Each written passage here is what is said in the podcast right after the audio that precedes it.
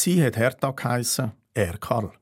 Geheiratet haben sie im September 1910, nachdem ihr Häuschen so weit fertig war, dass man drinnen wohnen konnte.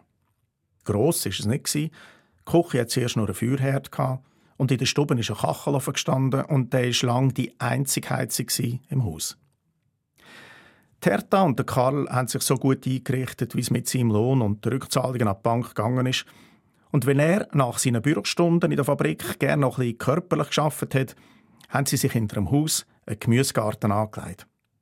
Ihr hat es am leid wenn er die Schnecken mit unzimperlichen Mitteln gejagt hat, aber er hat gelacht. So ist das Leben.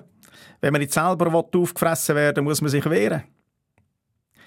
Wo ein Jahr nach dem Hochsieg der Tobias auf die Welt kam, hat der stolze Vater gesagt, er pflanzt für ihn und aber jetzt für jedes Kind, wo ihnen noch geschenkt werde, im Garten hinter dem Haus einen Baum. Der Gärtner hat ihnen einen Obstbaum empfohlen. So einen werde bei Geburten noch öppe genommen. Fruchtbarkeit und so. Und weil Terta gern Birnen hat, ist es beim Tobias ein Birnbaum geworden. Es ist der einzige Baum geblieben im Garten. Wegen einer Unterleibskrankheit hat Terta kein Kind mehr bekommen, aber sie haben das Beste gemacht.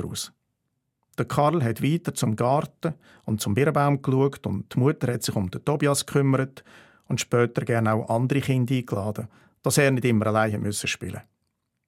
Mit dem Tobias ist auch der Birnbaum gewachsen. Und wo der die erste Frucht getragen hat, war da ein Fest. Fast wie eine Geburt. So haben sie einmal die Mutter Hertha und der Sohn Tobias empfunden und die Birnen gebührend gefeiert. Der Vater Karl hat sich darüber ein bisschen lustig gemacht. Ich feiere erst dann, wenn wir aus diesen Birnen die erste Flasche Schnaps brennt haben.